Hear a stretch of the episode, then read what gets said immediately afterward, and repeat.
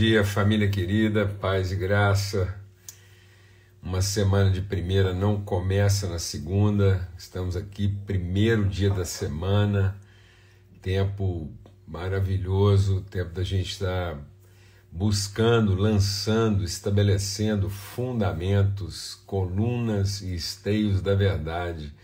É isso que a palavra de Deus diz, é isso que nós somos é, estabelecemos, somos estabelecidos por Deus para estabelecer fundamentos, pilares, marcos e marcas que possam orientar as pessoas pelo caminho. Tudo que Deus quer na nossa vida é orientação.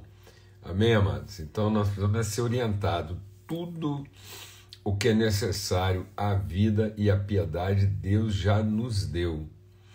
Ele já nos deu na eternidade. Ô Sarinha, abração, bem. Forte abraço aí, Sarinha. Muito bom, viu? Você, sua casa aí, que alegria.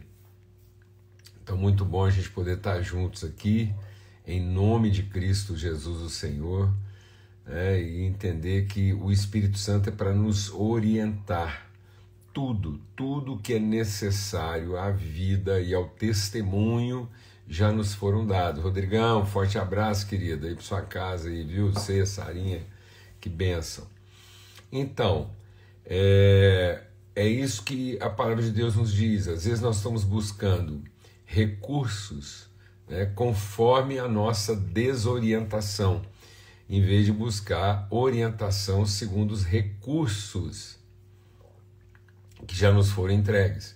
Então, muitas vezes, por falta de orientação dos recursos que já nos foram entregues, nós estamos buscando aquilo que já temos e não buscamos. Estamos aqui com uma falha aqui na, na qualidade da transmissão, mas a gente vai rompendo agora também, não vou mudar não, tá bom? Então ele já nos deu tudo, todas as coisas necessárias àquilo que é a nossa vocação. Então nós precisamos agora de iluminação, discernimento, é o que Paulo diz. Eu oro para que sejam iluminados os olhos do vosso entendimento, para que nós possamos compreender, discernir, viver de acordo com aquilo que são as riquezas da nossa vocação. Então Deus nos vocacionou e já nos entregou tudo o que é necessário. Agora nós precisamos ter os olhos iluminados, orientados e na medida que nós somos orientados, iluminados, nós também passamos a ser luz e orientação na vida das pessoas, como colunas e esteio da verdade. Então, tudo que Deus quer é que a gente vai colocando balizas, direcionamentos, né, para poder servir de orientação.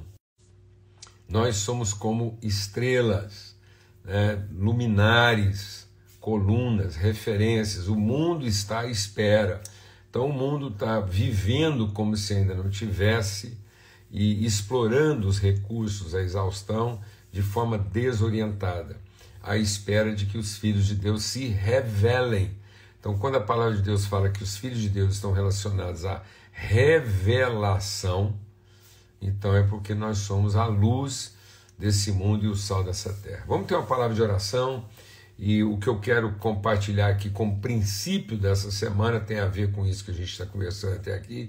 Quem chegou depois vai ter o material aí é, salvo e você pode depois olhar lá e a gente quer compartilhar dentro daquilo que está sendo repartido aqui, tá bom? Pai, muito obrigado, obrigado pelo teu amor, tua bondade, obrigado que o Senhor já nos abençoou. Espirituais nos lugares celestiais. O Senhor já nos capacitou, o Senhor já nos ungiu, nos preparou. O Senhor Deus derramou sobre nós tudo aquilo, o Senhor já nos entregou aquilo que está, ó Deus, conforme a nossa vocação. E é isso que nós queremos: ter entendimento, iluminação, clareza, disposição, fé, para que nós possamos responder, possamos assumir a responsabilidade compatível daquilo que é a nossa vocação. No nome de Cristo Jesus, o Senhor. Amém e amém. Graças a Deus. Aleluia. Bom, vamos abrir nossas Bíblias aí lá em Mateus, capítulo 25. Mateus capítulo 25. a partir do verso 14, por isso é também como o reino de Deus, porque pronto. Por isso o reino de Deus é também como um homem que partindo para fora da terra chamou os seus servos e entregou-lhe os seus bens. A um deu cinco talentos, a outro deu dois e a outro um, a cada um segundo a sua capacidade e ausentou-se logo para longe. E tendo ele partido, que recebera cinco talentos, negociou com eles e granjeou outros cinco talentos. Da mesma sorte, o que recebera dois, granjeou também com ele outros dois. Mas o que recebera só um, ou recebera um, foi e cavou na terra e escondeu o dinheiro do seu senhor. Muito tempo depois, veio o senhor daqueles servos e ajustou contas com eles. Então aproximou-se do que recebera cinco talentos, o que recebera cinco talentos, aproximou-se e e trouxe outros cinco, dizendo: Senhor, entregaste-me cinco talentos, eis aqui outros cinco talentos que ganhei com eles. E o seu senhor disse: Bem está, servo bom e fiel, sobre o pouco foste fiel, sobre o muito te colocarei, entra no gozo do seu senhor. Chegando também os que tinham recebido dois talentos, disse: Senhor, entregaste-me dois talentos, eis aqui que ganhei com eles outros dois. Disse o Senhor: Bem está, servo bom e fiel, sobre o pouco foste fiel, sobre o muito te colocarei, então entra no gozo do seu Senhor. Mas chegando também o que recebera um talento, disse: Senhor, eu te conhecia, sei que és um homem duro, que ceifas onde não semeaste, ajunta onde não espalhaste. E atemorizado, e com medo escondi na terra o teu talento, aqui tens o que é teu. Respondendo, porém, o seu senhor disse-lhe: Mal e negligente servo, sabes que ceifo onde não semeei, ajunto também onde não escolhi, eu espalhei. Devias então ter dado o meu dinheiro aos banqueiros, e quando eu viesse, receberia o que é meu com juros. Tirai-lhe, pois, o talento e dai-o ao que tem os dez talentos, porque a qualquer que tiver será dado e terá em abundância, mas ao que não tiver, até o que tem lhe será tirado. Lançai, pois, o servo inútil nas trevas exteriores. Ali haverá pranto e ranger de dentes. Amados, é, esse, esse é um texto desafiador, né? Vamos lembrar que Jesus ensinava por parábolas, não para facilitar, mas para nos desafiar. Eu tenho percebido hoje em dia que às vezes as pessoas querem é, ensinamentos fáceis, né? Ensinamentos carregados de obviedade, não querem o desafio da reflexão. É muito comum aqui, toda vez que a gente traz um assunto um pouco mais desafiador, naquilo que é a nossa reflexão em Cristo. Então Jesus está comparando o reino de Deus a um Senhor que vai lá distribuir talentos e talentos são recursos, né? E, e ele faz essa distribuição para ilustrar a nossa relação com o reino de Deus de forma desafiadora. Isso é o Evangelho. O Evangelho nos ensina a vida a graça se revelou salvadora, ensinando, educando-nos a viver. Muitas vezes nós não queremos um evangelho para a vida, nós queremos um evangelho para a salvação. Então muitas pessoas atrelaram a mensagem do evangelho a uma salvação futura e não a mensagem do evangelho àquilo que deve ser a nossa vida, a nossa rotina, o nosso cotidiano. Então é muito comum às vezes a gente tratar de assuntos aqui e, e, de novo, também, às vezes as pessoas polemizam um pouco, entendendo que nós deveríamos estar tratando de algumas coisas assim, com características religiosas, devocionais mais claras e não aquilo que nos desafiasse a reflexão, a meditação sobre de que maneira nossa vida, nossa rotina, nosso cotidiano vai ser afetado. É isso que o Evangelho é: é para nos educar, para nos ensinar, para que ao fim a nossa vida seja uma inspiração para que nós sejamos a mensagem, não para que a gente tenha uma mensagem. Então ele não diz que o Espírito Santo viria sobre nós para que a gente desse testemunho, mas o Espírito vem sobre nós para que nós sejamos testemunha. Então a espiritualidade é para que eu seja testemunho e a religiosidade é para que eu dê testemunho. Então muita gente está se tornando religioso, como eram os publicanos e fariseus, dando testemunho, não se tornam espirituais, sendo a testemunha, a evidência, a direção e, e a referência de como as coisas espirituais devem funcionar para a vida. Amém? E aí, nesse aspecto, eu queria compartilhar hoje sobre o princípio da totalidade. O princípio da totalidade. A palavra de Deus diz que o reino de Deus é como alguém que, tendo recurso, distribuiu esse recurso entre os seus, enquanto ele ia ficar um período ausente. E ele distribuiu esse recurso conforme a capacidade de cada um.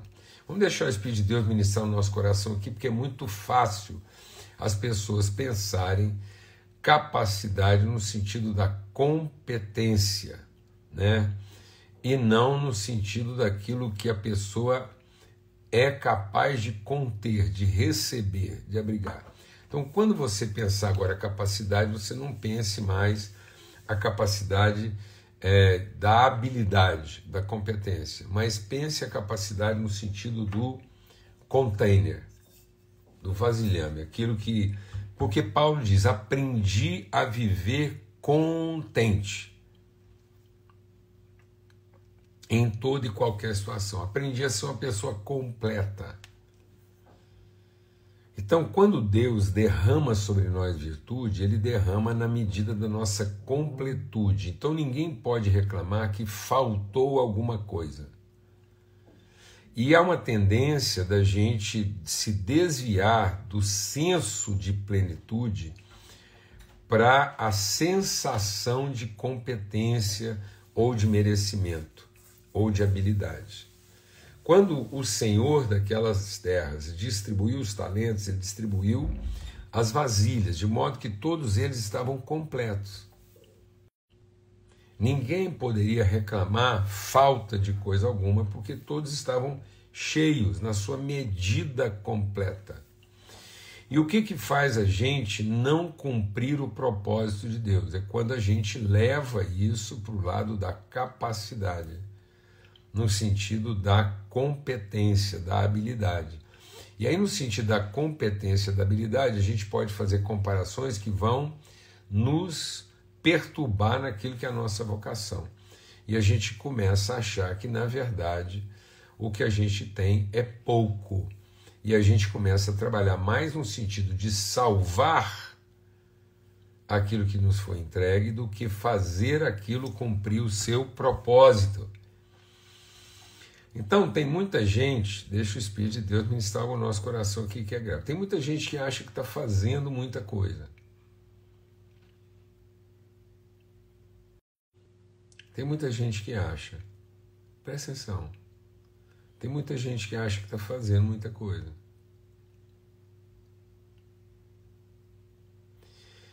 Porque ele está pensando no resultado da sua capacidade e competência. E não está sensível à sua capacidade conteúdo. Então ele está produzindo muito, segundo a sua competência, com base naquilo que ele acha que, que tem, no sentido de habilidade. Então ele usa a habilidade dele para salvar. Então, gente que levanta o dia todo tentando salvar, não ter prejuízo, ter o ganho da salvação. Então ele está o, tá o tempo todo achando que, em salvando o que ele acha que deve salvar, ele está cumprindo o seu propósito. Ele não percebe que ele está atuando muito aquém daquilo que era a sua capacidade de conteúdo, daquilo que é a natureza do que lhe foi entregue. Muita gente nem sonha, ele nem imagina ainda tudo que lhe foi entregue porque ele ainda está na tentativa de salvar, de salvaguardar, de conter, de proteger, segundo as suas forças. furando buracos. Aqui está o texto aqui, ó. Vamos lá ver Mateus 25 de novo. Então, é, é, ele diz aqui, ó. Mateus 25, né? É, escondi na terra o teu furei um buraco. Muita gente acha que é empresário, bem sucedido, na verdade ele é furador de buraco, ele está lá enterrando aquilo que ele está tentando salvar. E aí ele, ele, ele acha que é o máximo porque ele está devolvendo segundo as suas medidas mentais, os seus equívocos emocionais, as suas carências, porque ele nunca quantificou aquilo que ele tinha nas mãos na perspectiva da sua natureza do seu potencial multiplicador. Então Deus nos deu virtude com potencial multiplicador e nós estamos vivendo uma vida medíocre de quem está tentando proteger e salvaguardar, salvar aquilo que para nós ainda parece pouco. Então tem gente, tem gente que por mais que ele receba, ele vive a vida furando buracos para salvar aquilo que lhe parece pouco porque ele ainda não tem a noção, a iluminação, o discernimento do valor que foi entregue no sentido da plenitude. Deus nos entregou na medida da plenitude, mas Deus não fez nada na medida da nossa competência ou habilidade. O que estava aqui não era em xeque a habilidade de cada um, estava aqui o fato de que Deus, quando se despediu, o Senhor da terra, quando se despediu, deixou todos cheios para que ninguém fizesse nada de acordo com a sua carência ou a sua necessidade de salvar alguma coisa. Nós não estamos aqui para viver a vida na perspectiva ou na expectativa de um carente que fura buracos para salvar aquilo que lhe parece pouco, mas nós estamos aqui para viver a vida na perspectiva de na perspectiva de multiplicar a partir da plenitude que foi repartida conosco. Deus repartiu conosco da sua plenitude. Quando ele fala que ele repartiu segundo a capacidade de cada um, isso quer dizer que todos nós estamos cheios, todos nós transbordamos. Ninguém tem que fazer nada de acordo com a carência, com o medo, com a perturbação. Não faça nada como quem quer salvar, mas faça tudo como quem quer cumprir o propósito daquilo que lhe foi entregue de medida plena. Portanto, não faça comparações. Ninguém recebeu de Deus muito ou pouco. Ninguém tem mais ou menos. Todos recebemos de Deus tudo. E todos recebemos de Deus tudo o que era compatível com aquilo que é a Todos nós recebemos do Pai tudo aquilo que é compatível ao cumprimento da nossa vocação e do nosso propósito, de modo que entre os filhos de Deus não há falta de coisa alguma. Nenhum filho de Deus pode reclamar, nenhum filho de Deus pode dizer que não cumpriu o seu propósito, porque aquilo que ele tinha a mão para realizar esse propósito é pouco, porque quando Deus coloca diante de nós a vida e o propósito, ele já nos entregou antecipadamente tudo. Mas não é tudo o que ele podia entregar, era tudo que é compatível, competente, tudo que é suficiente, tudo que é de acordo com a nossa capacidade para que eu fizesse todas as coisas com senso de plenitude, mas não fizesse coisa alguma na expectativa eu não fizesse coisa alguma na forma da expectativa de um carente que tem medo de perder o que ele mesmo acha pouco. Porque por mais sucesso que você tenha fazendo alguma coisa de acordo com a expectativa de quem fez tudo na vida, quem fez tudo na vida para satisfazer sua carência de quem sempre achou que foi pouco, por mais fundo que tenha sido o buraco que você cavou para esconder e proteger o que sempre lhe pareceu pouco, no fim não valerá coisa alguma.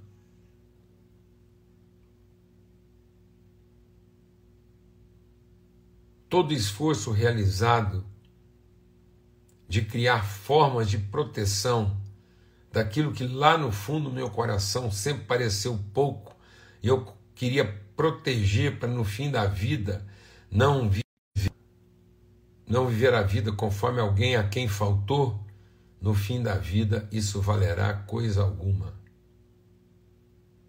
Valerá coisa alguma o esforço feito para quem viveu a vida tentando salvar o que sempre lhe pareceu pouco.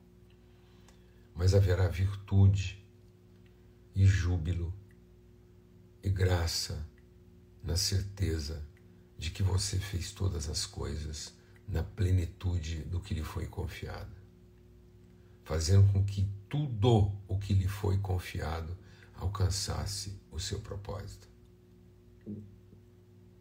Liberte-se do medo de quem quer salvar e assuma a ousadia de quem quer cumprir o propósito de tudo que lhe foi entregue na medida da sua plenitude, de modo que em Cristo não há falta de coisa alguma. Jesus não deu a vida para que nós passássemos a nossa existência nos relacionando com Ele, exigindo dele que nos ajude a salvar aquilo que nos parece pouco. Mas Jesus entregou a própria vida para nos inspirar na certeza de que Ele, como Filho fiel, entregou tudo no cumprimento do seu propósito. Em nome de Cristo Jesus, Senhor. Ele é a nossa inspiração. É assim que Ele nos salva, nos inspirando a fazer com que tudo que nos foi entregue cumpra o seu propósito. Mas Ele não é o nosso Salvador, alimentando o nosso medo de perder ou de salvaguardar aquilo que sempre nos pareceu pouco.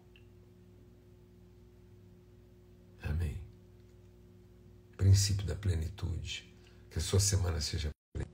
Que a sua semana seja plena, cheia de vida e de ousadia no cumprimento daquilo que é o nosso propósito e que a gente possa, sabendo que todos, todos recebemos na medida do nosso container, de modo que todo filho de Deus está pleno de todas as coisas, tendo recebido tudo aquilo para cumprir todo o propósito de Deus em toda a sua vida. Forte abraço. Até amanhã, se Deus quiser. Princípio da plenitude. Amém.